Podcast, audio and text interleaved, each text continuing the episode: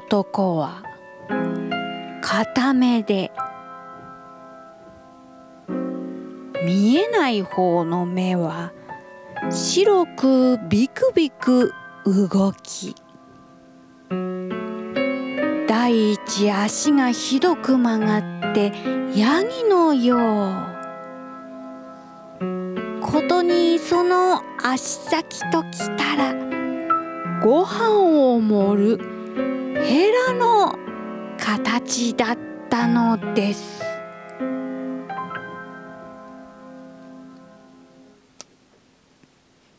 一郎はなるべく落ち着いて尋ねました。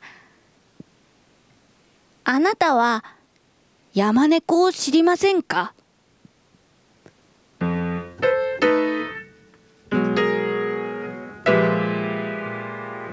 するとその男は「山猫様は今すぐにここに戻っておでやるよ。お前は一郎さんだな。え僕一郎です。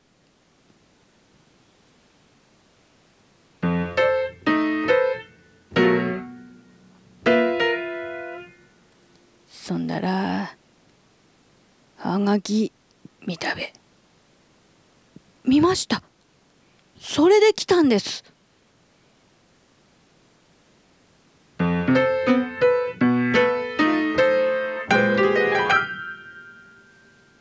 あの文章はずいぶん下手だべ。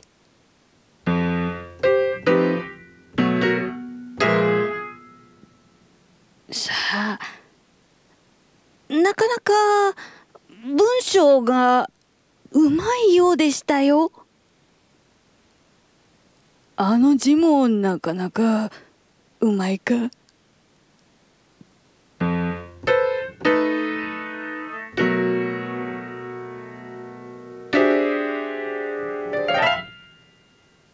まいですね。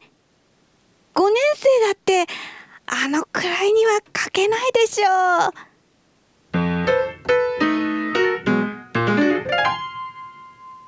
5年生っていうのは尋常5年生だべ。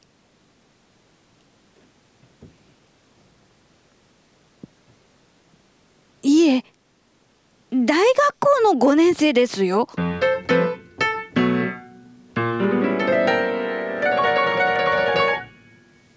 あのハガキはわしが書いたのだよ。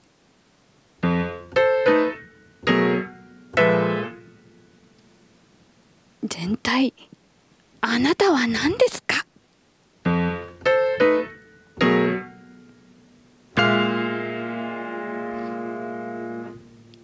わしは山猫様の馬車別当だよ。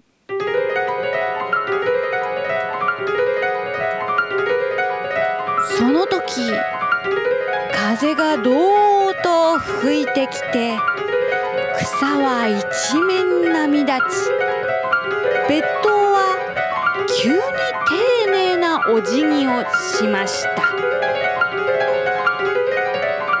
一郎はおかしいと思って振り返ってみますと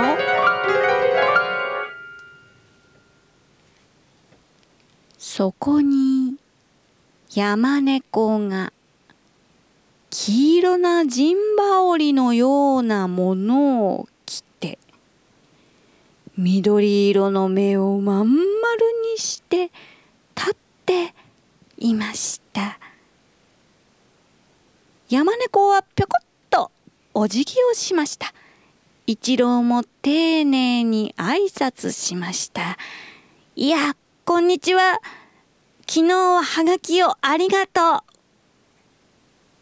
山猫はひげをピンと引っ張って腹を突き出して言いました。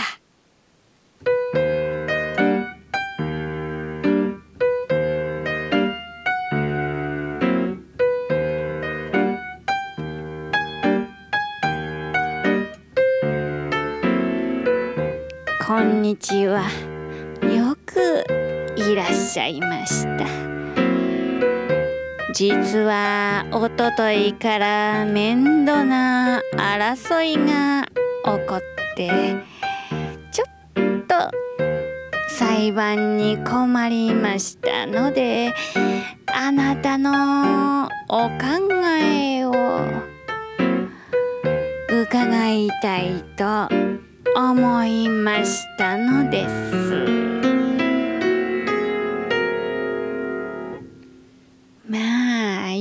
くりお休みください。じきどんぐりどもが参りましょう。どうも毎年。この裁判で苦しみます。山猫は懐から。巻きタバコの箱を出して。自分が一本加えいかがですか？と一郎に出しました。一郎はびっくりして「いいえ」と言いましたら山猫は応用に笑ってふふんまだお若いから」と言いながらマッチをシュッと吸ってわざと顔をしかめて青い煙をふーと吐きました。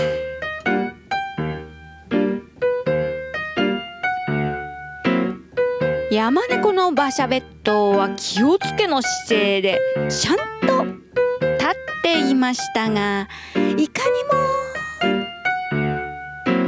タバコの欲しいのを無理にこらえているらしく涙をボロボロこぼしました。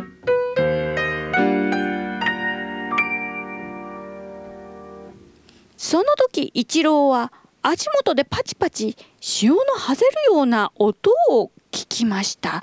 びっくりしてかがんでみますと。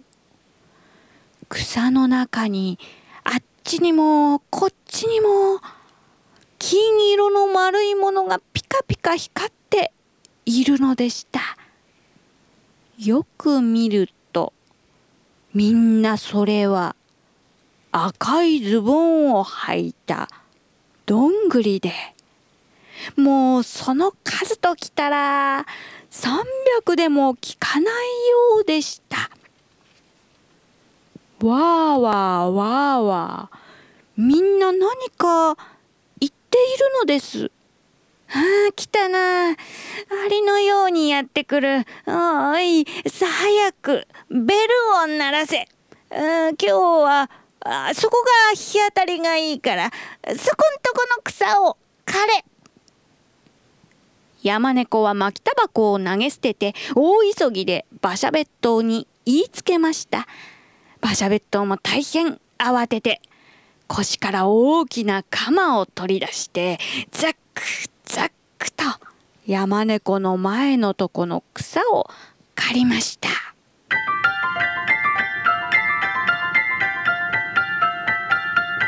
そこへ四方の草の中からどんぐりどもがギラギラ光って飛び出してきてうわーわーわーわー言いました。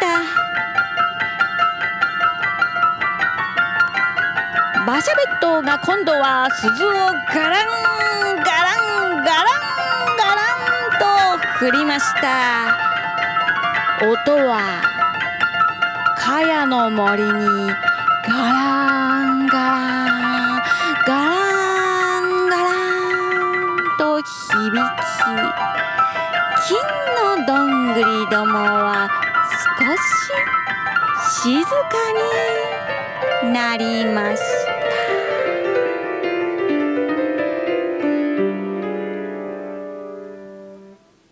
見ると山猫はもういつか黒い長いシュスの服を着てもったいらしくどんぐりどもの前に座っていました。別当が今度は皮むちを二三遍ヒューパチヒューパチと鳴らしました空が青く澄み渡りどんぐりはピカピカして実にきれいでした。